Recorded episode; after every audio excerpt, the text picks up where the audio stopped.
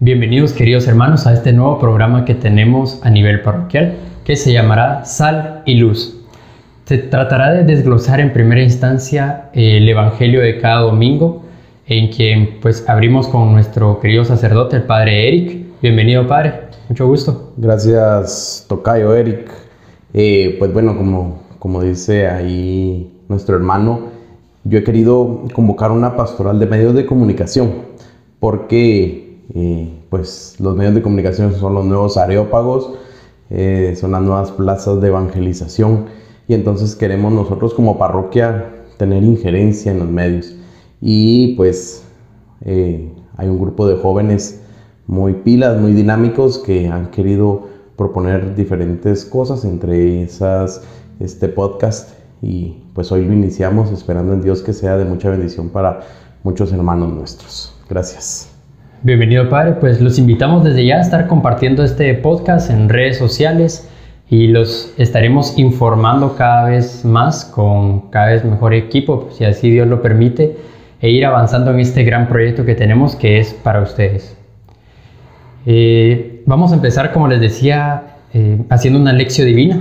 Entonces, sin más preámbulos, bienvenido Padre. Gracias. Si nos, nos disponemos para hacer una, una oración inicial y luego leemos el Evangelio y lo empezamos a, desarrollar. Muy bien, vamos a iniciar entonces a hacernos la oración y yo voy a hacer la proclamación del Evangelio. Me parece muy bien. Decimos en el nombre del Padre, del Hijo y del Espíritu Santo. Amén. Vamos a dar en primer lugar gracias a nuestro Dios de misericordia, a ese Padre que nunca nos abandona, que abre las puertas para que este proyecto inicie. Te pedimos, Señor, que guardes todo lo que venga a través de, nosotros, a través de nuestros invitados, que no seamos nosotros los que hablemos, sino tú a través de nosotros, que una pequeña palabra, una enseñanza quede en cada uno de los corazones de todas las personas que nos verán. Ponemos también en tus manos a todas las personas de la parroquia, a todas las personas que alcanzará este podcast, este proyecto, a todos los que trabajan detrás de cámaras con el resto de la comisión y el resto de pastorales. Lo ponemos en las manos de nuestra Madre Santísima, la Virgen María, para que ella lo presente con la limpieza, la claridad que solo ella puede tener. Nos encomendamos a la oración de todos los santos también, intercesión de nuestra Madre del Carmen, San Juan de la Cruz, Santa Teresa de Ávila. Amén. Amén. Muy bien, vamos a hacer la proclamación del Evangelio de este próximo domingo octavo del tiempo ordinario. Estamos en el Evangelio de San Juan, capítulo 6, versículos del 24 al 35. Cuando la gente vio que Jesús no estaba allí, ni tampoco sus discípulos subieron a las barcas y fueron a Cafarnaún en busca de Jesús. Al encontrarle a la orilla del mar le dijeron, Rabí, ¿cuándo has llegado aquí? Jesús les respondió, en verdad, en verdad les digo, ustedes me buscan no porque han visto signos, sino porque han comido de los panes y se han saciado. Obren no por el alimento perecedero, sino por el alimento que permanece para vida eterna, el que le dará el Hijo del Hombre, porque a éste es a quien el Padre Dios ha marcado con su sello. Ellos le dijeron, ¿qué hemos de hacer para obrar las obras de Dios? Jesús les respondió, la obra de Dios es que crean en quien Él ha enviado. Ellos entonces le dijeron, ¿qué signo haces para que viéndolo creamos en ti? ¿Qué obra realizas? Nuestros padres comieron el maná en el desierto, según está escrito. Pan del cielo les dio a comer. Jesús les respondió, en verdad, en verdad les digo, no fue Moisés quien les dio el pan del cielo, es mi Padre el que les da el verdadero pan del cielo, porque el pan de Dios es el que baja del cielo y da la vida al mundo. Entonces le dijeron, Señor, danos siempre de ese pan. Les dijo Jesús, yo soy el pan de vida. El que venga a mí no tendrá hambre, y el que crea en mí no tendrá nunca sed palabra del Señor. Gloria, a ti, Señor, Jesús. Muy bien, pues escuchamos el Evangelio de San Juan. A mí me parece bastante interesante ese Evangelio en específico porque se distingue de todos los demás, como hemos aprendido eh, mucho en, la iglesia, que e, es un Evangelio muy específico con respecto a, Jesús, en este caso hablando de que Él es el pan de vida. Entonces, eh, se me ocurren varias preguntas, no sé cómo, cómo lo podríamos manejar, pero me, ayudas a mí con, con, unas dudas. Cuando la gente le pregunta a Jesús, eh, ¿qué debemos hacer para cumplir la voluntad de Dios? Hoy, ¿sería el mismo lineamiento que da Jesús, las mismas eh, normativas, se podría decir, pero contextualizadas o simplemente seguir viviendo igual a como, como era antes? Muy bien, bueno, para entender este Evangelio primero tenemos que entender un poco su, contexto. Eh, Jesús envió a sus discípulos, estos fueron a, predicar, regresaron, ya Jesús tenía un gran impacto sobre, sobre las personas, ¿verdad? Decía palabras y frases y, daba eh, predicaciones como quien tiene autoridad, decían algunos. Entonces ya lo seguían un montón, ya un montón andaban detrás de él. Y entonces estamos en el contexto de Jesús al otro lado del lago cuando, cuando se pone a predicar a las personas y eh, pasa el tiempo, ¿verdad? Y, y, él se preocupa porque ellos también no han comido. Y hace la multiplicación de los panes, como ya lo sabemos. Es el contexto, la multiplicación del... Ahí inicia todo, todo este contexto del Evangelio de San Juan. Le dio de comer, les dio de comer. Y entonces eh, resulta que aquella gente comió hasta saciarse. Y Jesús se fue al otro lado del lago y, y comenzaron a seguirlo, comenzaron a buscarlo, comenzaron a, a, a ver en él un proveedor, alguien que les saciaba el hambre, ¿verdad? Obviamente las intenciones de Jesús son, va mucho más allá. Él no está tan preocupado, sí, preocupado por el hambre material, pero está más preocupado por el hambre espiritual. Y entonces por eso hoy dice que lo fueron a buscar y no lo encontraron, y va de perseguirlo y al final lo encontraron. ¿Y a dónde te habías ido? Y nosotros buscándote. Y Jesús descubre en el corazón de ellos esto, es que ellos más que hambre espiritual, más que porque quieren escuchar su palabra, más que porque, porque terminará diciendo San Pedro al final de, este texto de San Juan. Entonces, más bien andan buscando pan material, andan buscando pan material y Jesús identifica eso. Y por eso hace esta reflexión. No busquen un pan perecedero, sino busquen un pan que los alimente para la vida eterna. Entonces aquí nace toda la, explicación del pan de vida y eh, definitivamente que es súper actual el mensaje, ¿verdad? Porque hoy también muchos de nosotros estamos muy afanados por el pan perecedero y no nos importamos por el pan que, que nos alimenta para la vida eterna, ¿sí? Que es al final lo que viviremos para siempre. Esto es temporal, ¿verdad? Y entonces hoy Jesús nos vuelve a hacer esta reflexión porque porque es importante. Vamos a dar comida, son grandes colas, ¿verdad? Vamos a celebrar la Eucaristía, son unos cuantos, nada más. Entonces, definitivamente la palabra sigue siendo actual.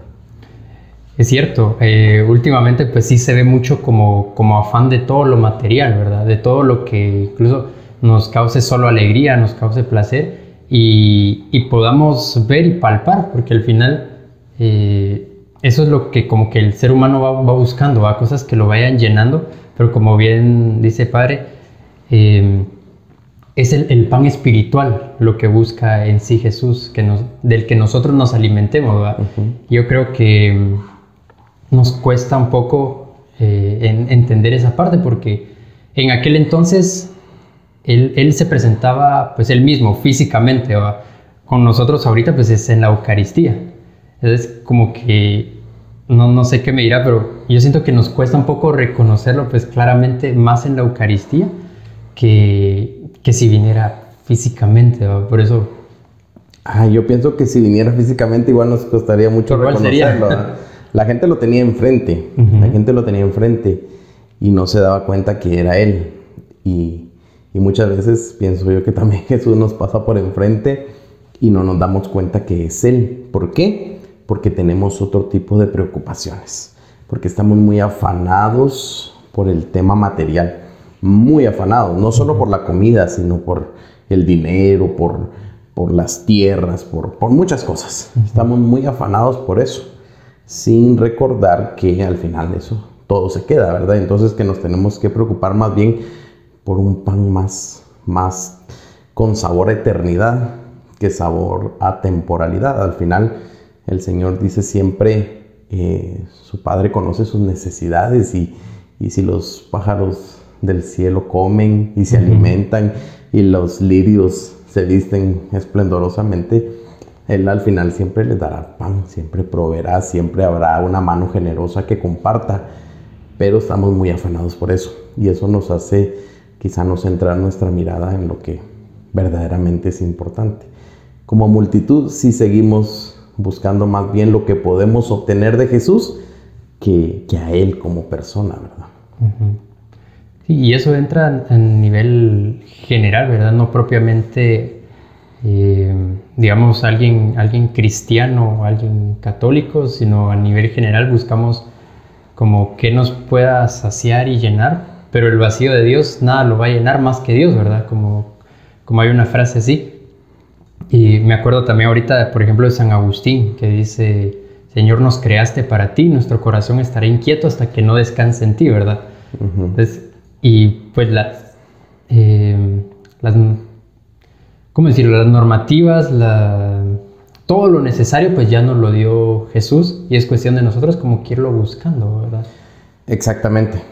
Termina diciendo el Evangelio, eh, el que coma de este pan ya no tendrá hambre y el que beba de este, de este vino no tendrá sed. Y entonces eh, termina diciendo así el Evangelio y habla del hambre y de la sed del mundo, ¿verdad?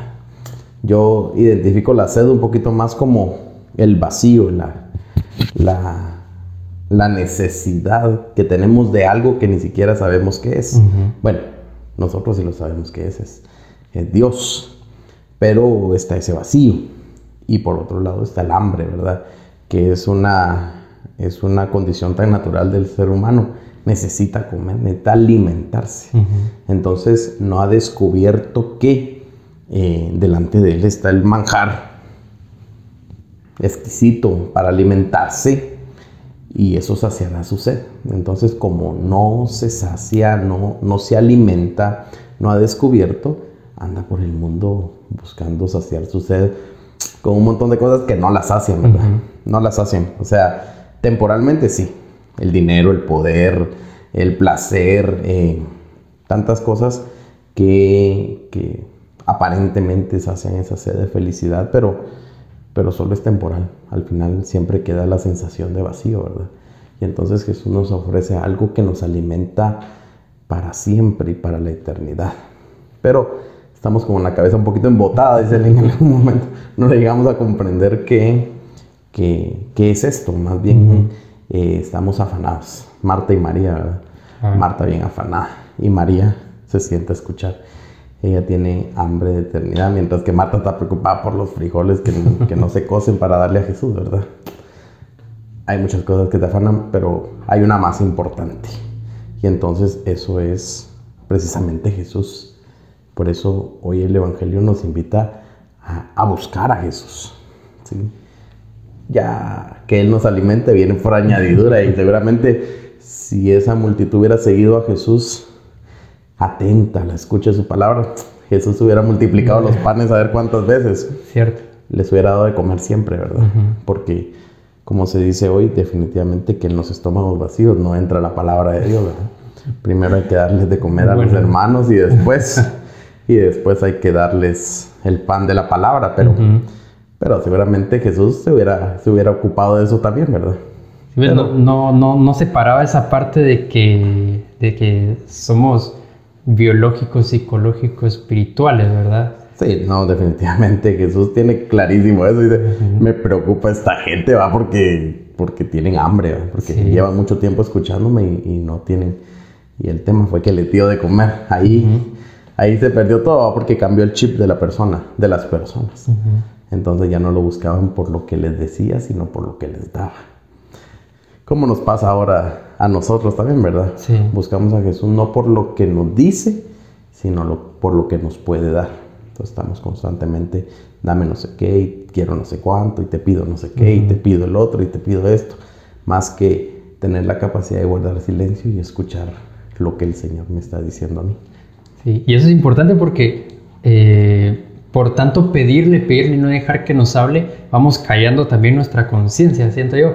Porque llegamos como que a, a quizá tener miedo un poco de, lo que nos pueda decir, a, confrontarnos a nosotros mismos y pues como bien dice usted, nos, nos pedir, ¿verdad? Ah, dame esto, dame esto otro.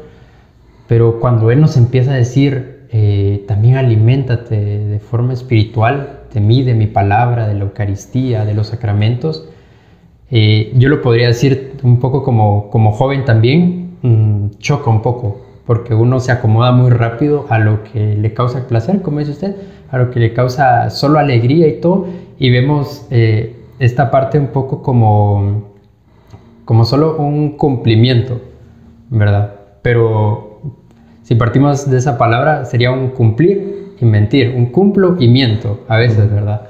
Entonces, eh, sí pensaría yo que en ese, en ese contexto, le digo como joven, eh, cuesta, no sé si un poquito más que alguien más adulto, que alguien con más años de experiencia eh, eh, en esto de, de, la, de, la, iglesia, la religión y todo, pero como joven pues nos dejamos llevar más un poco por, por el otro contexto, contexto por la sociedad, por lo que nos, nos ofrece.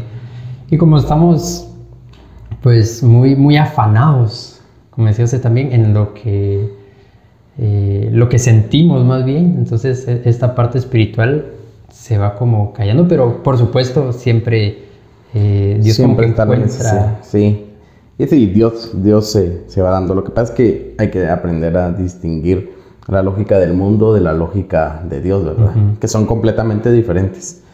Entonces en la lógica del mundo, el que más tiene es más valioso, ¿verdad? Y entonces es una carrera triunfalista, ¿verdad? Todo el mundo quiere estar en, arriba, todo el mundo quiere, quiere tener un montón de cosas porque el que más tiene es mejor.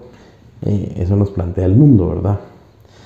Pero en, la lógica de, Dios, más bien es al revés, ¿verdad? El que menos tiene, el más pequeño, el más sencillo, el más humilde, ese es el que, el que, el que es más grande ante los ojos de Dios. Entonces, eh, tenemos que aprender, ¿verdad? Porque definitivamente tenemos que, tener la mirada clara en que lo importante más bien es lo espiritual. Aunque, cuidado con eso, ¿verdad? Porque eh, a los de Tesalónica les pasó que dijeron, ya va a venir Jesús, ¿para qué trabajamos? ¿Para qué nos esforzamos? ¿Para qué no sé qué? ¿Para qué vamos a estudiar? ¿Para qué hacemos eso? De todos modos, lo importante es lo que trasciende. Pero tampoco es así, ¿verdad? Es un equilibrio. Tiene que, haber un, tiene que haber un equilibrio. Para el mundo lo importante es recibir más que dar, pero en la lógica del reino es más importante siempre dar que recibir. Francisco de Asís, la Madre Teresa lo, lo cita, pero es Francisco de Asís quien lo dijo originalmente. Cuando llegas a la presencia de Dios llevarás lo que has dado, no lo que has recibido. Entonces, tendríamos que tener como menos afán de recibir, de pedir, tendríamos que tener más afán de dar, siempre, de dar. Vamos, decía, no busques quedar, date a ti mismo. Entonces eso es, eso es lo valioso y eso es lo que Jesús quiere que se comprenda, ¿verdad? Lo demás viene por añadidura. Definitivamente lo demás viene por añadidura. Nunca Dios nos dejará solos. Pero eh, tenemos que aprender a abandonarnos, a confiar en Él. Tenemos que aprender a, a descubrir su voluntad en medio de los acontecimientos. De repente no me salió este trabajo donde yo iba a ganar mucho dinero, donde iba a tener muchas posibilidades, Dios sabe, ¿verdad? Dios sabe por qué aparta de mí esa opción, por qué este trabajo se truncó y al final ya no lo obtuve y al final me salió otro donde gano un poquito menos. Dios sabe, Dios sabe. Nosotros no logramos descifrarlo, pero, pero el Señor sí. Entonces hay que tener un poquito menos afán por lo material, porque eso viene por añadidura, más bien por lo que alimenta para la eternidad. Y es como una cadena, ¿verdad, Padre? Porque pensaría yo, entre uno más se da, pues más hambre y sed tiene de lo que da. Eh, debería ser así. debería ser así, pero, pero definitivamente muchas veces es, es lo contrario. hay, hay menos, hay más codicia, más verse a sí mismo que, que, que, hacia afuera, hacia, hacia los demás. El adulto debería comprender un poco mejor esto, el joven empezando en una edad un poco como que descubriendo tantas cosas, pero los adultos ya deberían de tener esto más firme, pero a veces pues no pasa, ¿verdad? Muy bien, padre, muchísimas gracias por esta reflexión. Eh, como pues tendremos público de diversas edades y de diversos contextos también, ¿qué, qué consejos nos podría dar para ayudarnos? Por ejemplo, ahorita un primer punto a los jóvenes, que como bien dice usted, estamos descubriendo eso, ¿verdad? que, que, si bien es cierto, habrán, habrán jóvenes adolescentes que, que empiezan todavía esto y con muchas más preguntas, ah, habremos eh, jóvenes un poco más, más en la parte adulta que en la parte de, adolescencia, que tendríamos que tener un poco más claras nuestras convicciones, nuestro, nuestro estilo de vida que, que queremos llevar. ¿Qué, ¿Qué nos aconseja, Padre, para descubrir a ese pan vivo bajado del cielo y, que sacie esta hambre y esta sed que de verdad definitivamente el mundo no nos lo da. Más de alguno pues ya tendrá sus experiencias fuertes de la vida y dirá, eh, es cierto, esto me llena un momento, pero después no. Y las consecuencias pues son graves, ¿verdad? Entonces como para, para prevenir o, o incluso para enseñarle a alguien más, ¿qué consejo nos podría dar? Pues bueno, hay que tener cuidado porque las seducciones del mundo son, son, son fuertes, ¿verdad? Y entonces realmente el joven está en una edad como de, de descubrimiento, está en una edad como de, de autoafirmación, está en una edad de, de maduración y entonces se puede dejar enrolar por, por estos placeres, ¿verdad? Entonces el mundo que nos marca tendencias, modas y esas cosas, es que quien tiene el mejor teléfono es mejor, ¿verdad? cuando yo saco mi teléfono, todos dicen, wow, wow, qué teléfono y no sé qué, y eso me puede hacer o tener tal o cual cosa, ¿verdad? Un poco preocupado por las marcas, un poco, entonces, por, por todas esas seducciones del mundo que al final dejan vacío, ¿verdad? Al final, al final dejan mucho vacío, porque, porque hoy es el mejor teléfono y mañana habrá pasado de moda y habrá uno mejor. Entonces queda esa sensación siempre de vacío. A los jóvenes les dijera yo, definitivamente hay ahí en su corazón esa necesidad de Dios, esa sed, esa, esa hambre de, algo que de repente no se sabe qué es. Eh, la respuesta es Dios. Entonces habría que buscar más eh, a Dios, habría que escuchar más su palabra, habría que reflexionar más, habría que buscar eh, acercarse más a Él. Hay tantos espacios, ¿verdad? Aquí en la parroquia, eso estamos procurando abrir espacios para los jóvenes, para que puedan desarrollar sus habilidades, sus capacidades y puedan ir descubriendo qué es lo que es eh, el cúmulo de valores que nos enseña el Evangelio y que nos servirá muchísimo para la puesta en práctica ya más adelante, ¿verdad? Entonces, eh, el joven está en la edad de las grandes preguntas y de las grandes respuestas, ¿verdad? Hay que, hay que tener cuidado donde se encuentran las respuestas, porque de repente puede influir en nosotros algunas personas que, que no han descubierto la verdad real y entonces nos pueden hacer pensar un montón de cosas y nos metemos en un montón de ideología ¿verdad? y un montón de ideas. Con otro porque cuando la única verdad es Cristo, ¿verdad? Y ahí hay que buscarla. Muy bien, gracias Padre. Importantísimo eso porque sí, acá lo que decía de último, eh, muchas ideologías se mezclan con, con, esto y nos estancamos en una y ahí como que nos aferramos a esa porque se acomoda también a un estilo de vida muy, pues valga la redundancia, acomodado. Entonces el cristianismo pues ciertamente eh, Jesús incomoda hasta cierto punto también, ¿verdad? Pero da, da, una paz más plena, una certeza más, más clara, ¿verdad? Muy bien. Y entonces, padre, para um, alguien en su contexto familiar, un padre de familia, una madre de familia, eh, alguien que ya, ya tiene como que esa experiencia de vida más amplia que un joven, eh, de igual manera, ¿cómo no afanarse con las cosas del mundo? ¿Cómo prestarle atención a, la misión que ya Dios le ha presentado como padre, madre de familia, eh, como abuelo, como esposo y como hijo, ciertamente todavía? Eh, dónde encontrar y dónde seguir saciando y seguirse alimentando para darse también a los demás. Ok, bueno. Ah, aquí hay una, una, responsabilidad mucho más grande porque el joven es solo él y, sus, y su rollo. Y su rollo, de verdad. Y entonces en algún momento Dios lo, lo encarrilará. Pero ya en una vida familiar que es tan importante para, la, para el mundo de hoy, eh, ya, no, ya no soy solo yo, sino que ya estoy en un núcleo, ¿verdad? En una comunidad, en una iglesia doméstica, en donde ya no solo importo yo, sino también importan los demás. Pienso en el papel del padre de familia o de la madre de familia, ¿verdad? En el que tienen que comunicar estos valores a sus hijos, enseñar a sus hijos a amar a Dios, a enseñar a sus hijos a que el Señor es, es lo más importante y que es la fuente de la felicidad. A tener cuidado de no acostumbrarlos a la idea de que, eh, de que se es feliz teniendo mucho, eh, se es feliz pasando sobre los demás, se es feliz eh, teniendo poder sobre otros, sino más bien la responsabilidad de enseñarles que se es feliz conociendo realmente a Jesús, enseñándoles qué es lo valioso y qué es lo importante de la vida, ¿sí?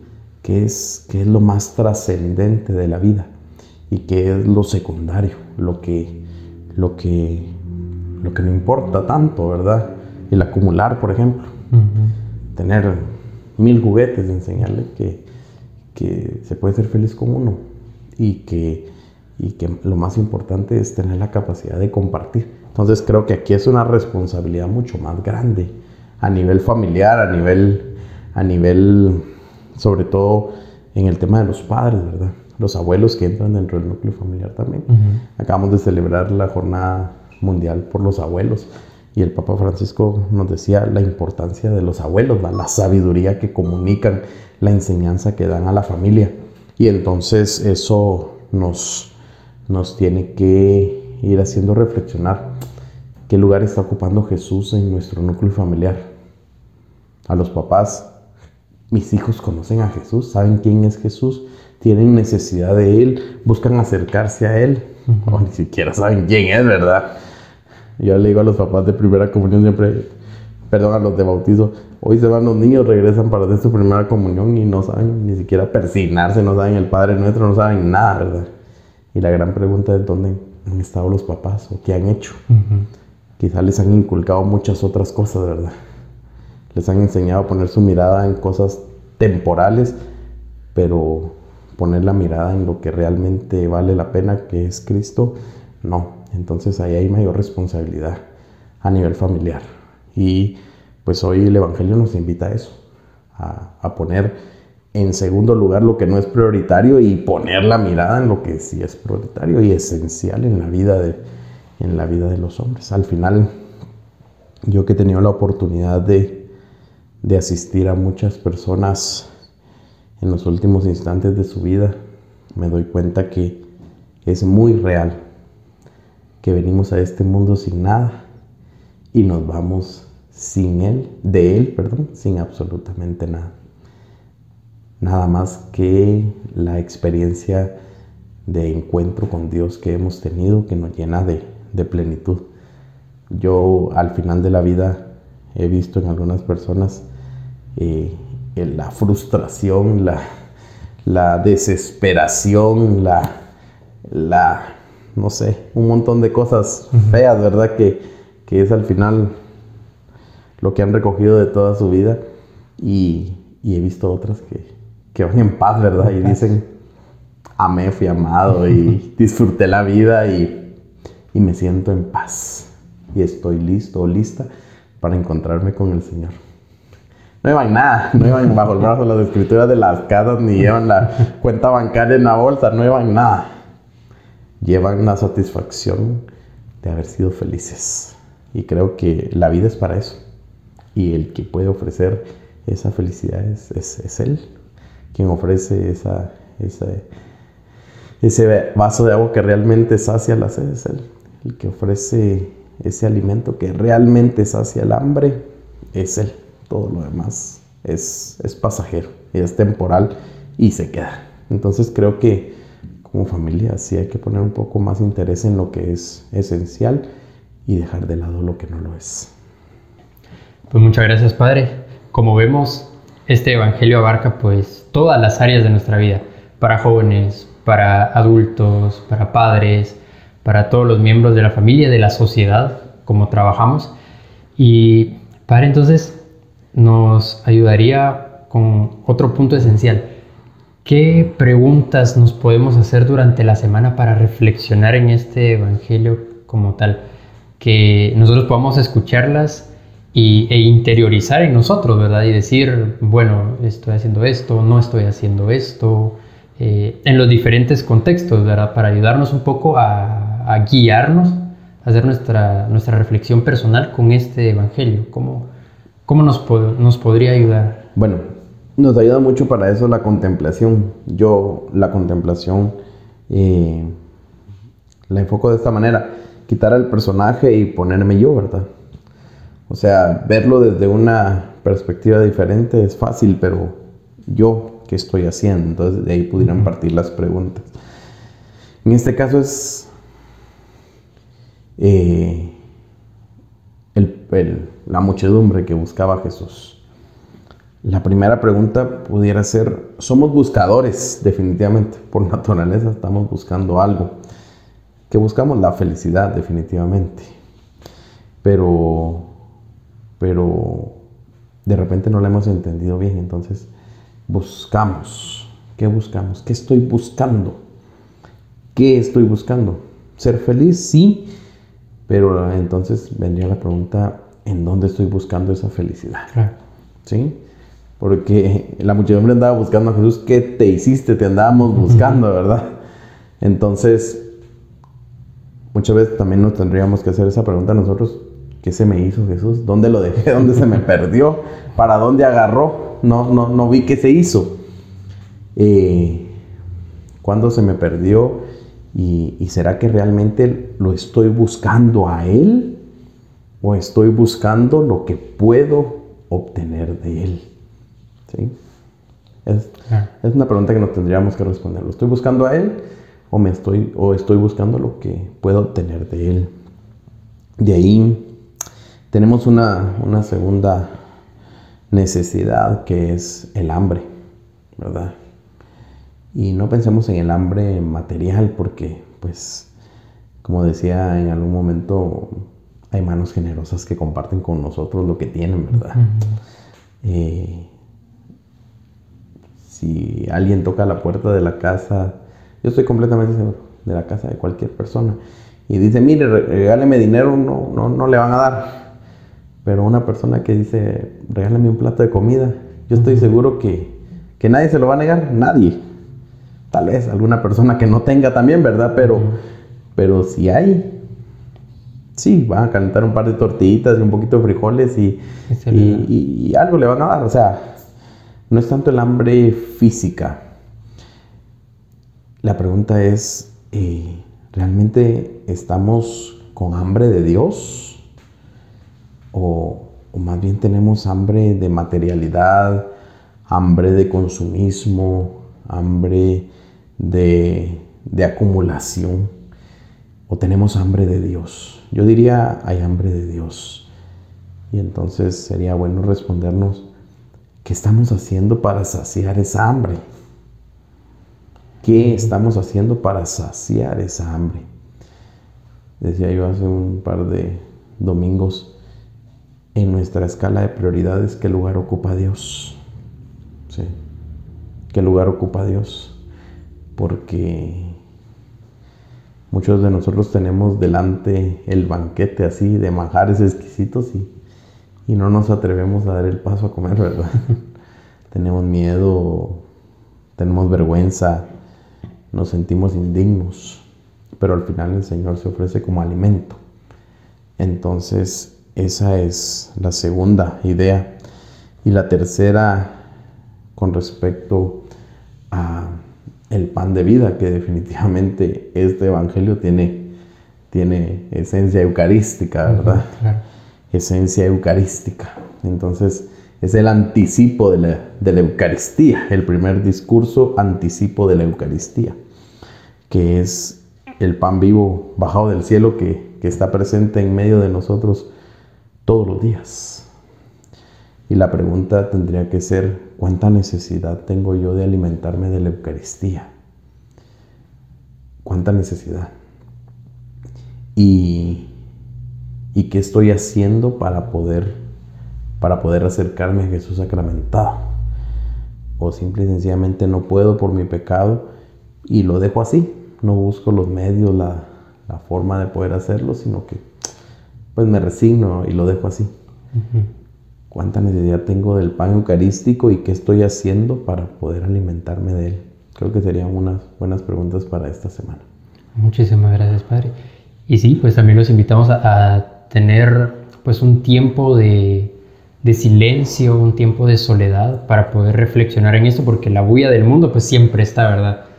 Eh, trabajos, estudios y tantas cosas, yo creo que a veces el, mismo afán de contestarle a todo no nos deja eh, reflexionar sobre nosotros mismos. Y esas preguntas que nos da ahorita Padre son, son bastante esenciales.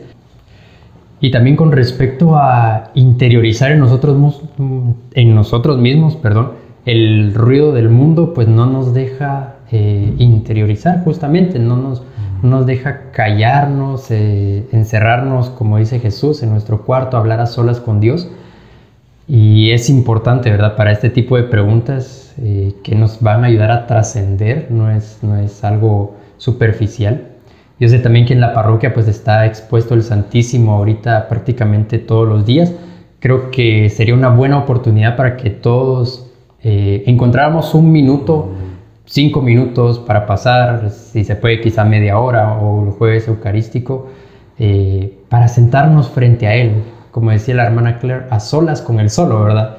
Y, reflexionar todo esto, eh, preguntarnos a nosotros mismos qué tanta hambre y sed eucarística tenemos, ¿verdad, Padre? Sí, definitivamente, bueno, la capilla de oración al Santísimo es un regalo para nuestra parroquia, ¿verdad? yo lo he recalcado, no es solo para, para los hermanos de Colinas, ¿verdad? Sino que es un regalo para nuestra parroquia que nos ha concedido el Señor Obispo. Entonces, ahí está Jesús, ahí está Jesús. Es de, de tomarse el tiempo, es de, de acercarse, ¿verdad? Eh, se mantiene en un ambiente muy bonito de silencio, muy tranquilo, y entonces es un lugar propicio para reflexionar y y qué bueno fuera que estas preguntas que estoy lanzando las pudiéramos reflexionar frente a Él, ¿verdad? Tomarnos algún momentito para, para orar, algún momentito para, para estar con Él, para escucharle también, porque a veces venimos y decimos un montón de cosas, ¿verdad? Pero, pero también es importante escucharlo, qué es lo que Él me quiere decir a mí y qué es lo que me está diciendo a mí. Entonces, pues ahí está la oportunidad, ¿verdad? Ahí está, yo lo digo siempre, ahí está la, la fuente inagotable de, de agua cristalina que está brotando. Es solo que vengamos con nuestro vasito y pongamos así nuestro vasito para que, para que nos saciemos, ¿verdad? Pero el agua pura y cristalina está brotando. Entonces tenemos que venir con nuestro vasito a tomar de esa agua. Necesitamos de él. Sí, que ese vasito pues se, se vacía. Sí. ¿Verdad? Ciertamente Por supuesto. Hay que rellenar. Refil.